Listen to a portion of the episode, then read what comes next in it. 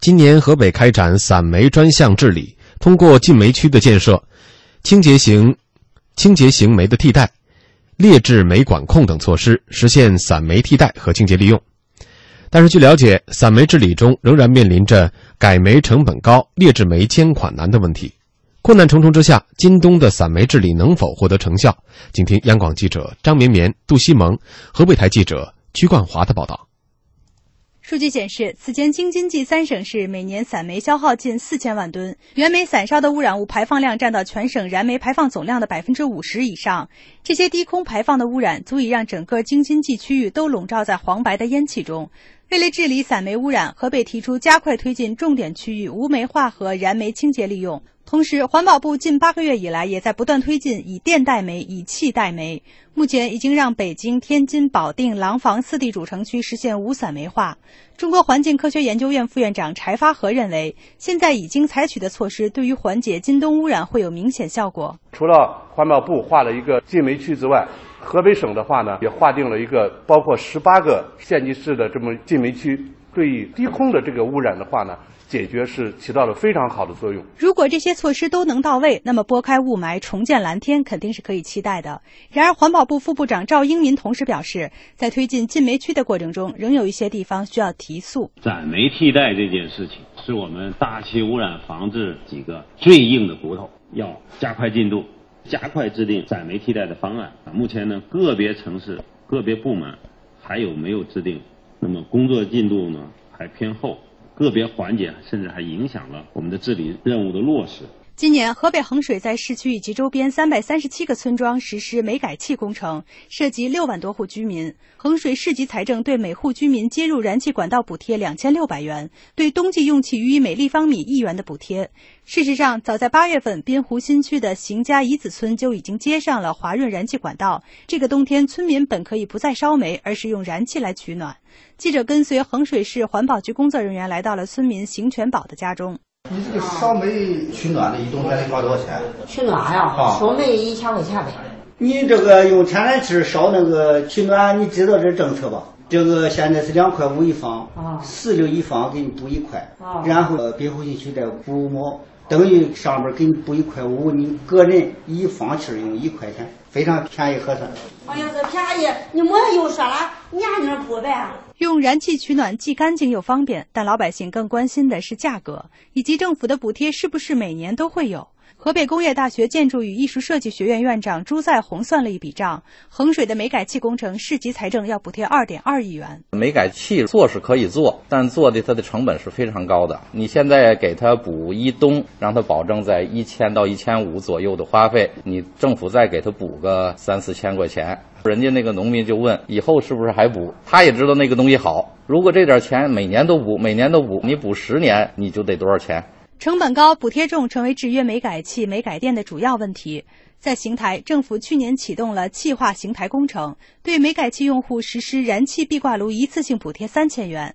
但据邢台市发改委工作人员介绍，实际运行起来，燃气取暖费用远远高于烧煤。他们也担心燃气运行费用太高，即使改了燃气，群众也可能不用。禁煤区内共有十九点四万农户改电，八十六万农户改气，每年运行费补贴达到十四点二亿元。另一方面，近一个月以来，煤价上涨近七成，导致不少行煤企业停产，这些都成为了散煤屡禁不止的罪魁祸首。对此，朱赛红建议，大力推进政策落地是根本，同时应大力推广绿色建筑，达到节能降耗、绿色环保的目的。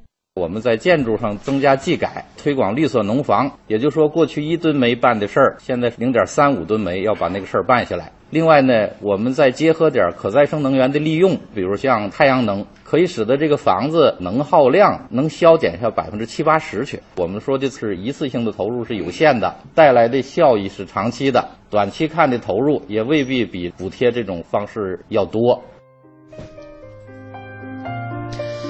嗯，这两天冷归冷啊，霾归霾，但是走在外面就是呼吸着外面的空气，感觉还还挺不错的啊。因为到了十一月十五号之后，也就是供暖之后，嗯，你再闻外面的空气的味道，可能就有点有点异样啊。就是说，这个烧煤之后的这个空气里面的，呃，所含的一些 PM 二点五的这种颗粒啊，闻起来就会对身体不太好，起码是。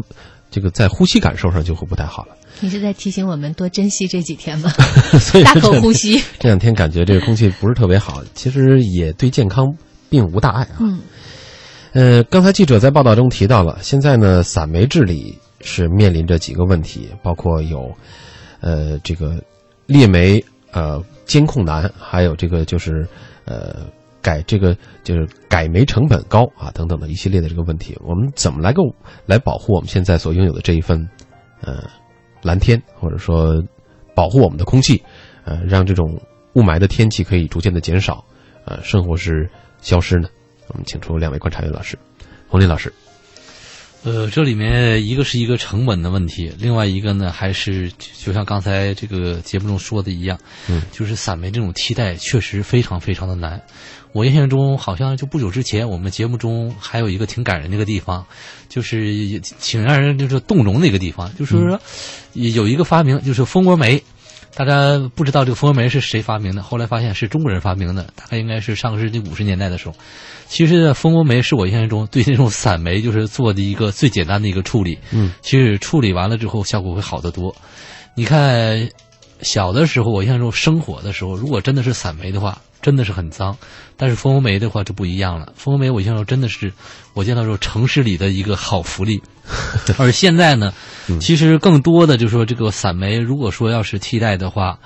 呃，其实是很相对来讲还是一个很难的一个事情。就是说，呃，不同的城市，呃，包括村庄等等，你要找到一个替代的办法，事实上就意味着，呃，比较大的一个工程。你比如说煤改气是一种，然后散煤就像我们说的一样，就是通过其他的那种就是污染更小的这种，呃，比如说煤去替代的话，那么也是一个呃过程。现在看呢，就是烧煤本身的这个它的是一定的一种成本。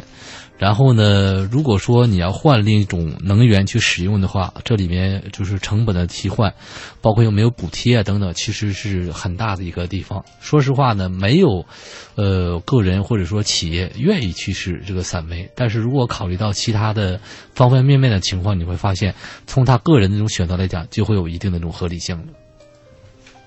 也就是说，散煤的这种选择是一种啊。没有办法的下下策，现在我们只能在这个呃生产过程当中或者生活过程当中使用这种呃效率比较低的煤。但是呢，在这个改变的过程又不是一蹴而就的，不是说一下子就可以把它彻底的呃进行一个大的改观。基本上来讲，就是成本高，然后呢补贴也会很重，所以说这个东西到最后能不能背得下去，也是一个问题。对，这个是给我们感觉就是它得慢慢来，呃，现在急不得。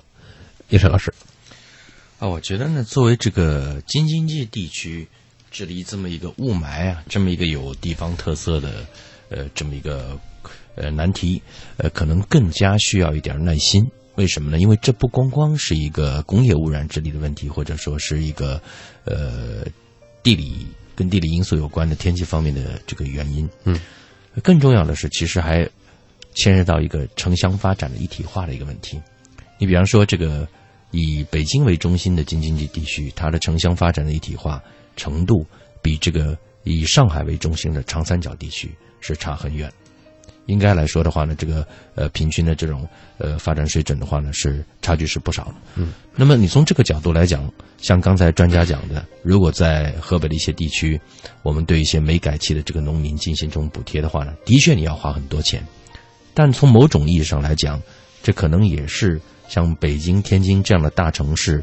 对于广大的河北腹地，支持他们发展那个发展，然后呢，能够尽快的呃进行一些高水平的城乡一体化所必须要付出的代价。嗯，因为这个雾霾影响人，那个大家都知道，但是影响了人之后反馈的这种引起舆论、公众舆论关注的程度，肯定是超大城市里边的人更高。我们可以想象，在邢台，一些人遭受同样的雾霾。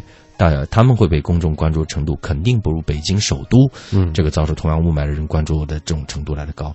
所以从这种角度来讲的话呢，你如果说周边的这种超大型城市或者像天津这种大城市，对于自己所处的河北腹地的一些农民这种需要煤煤改气的这种呃项目设施进行一些补贴，我觉得是应该要有这个心理准备的。因为某种意义上来讲的话，本身这些个大城市对于拉动呃河北农村腹地的。这种发展在过去的这段时间里面做的，并不像长三角那些大城市那么好。你得给一些钱账。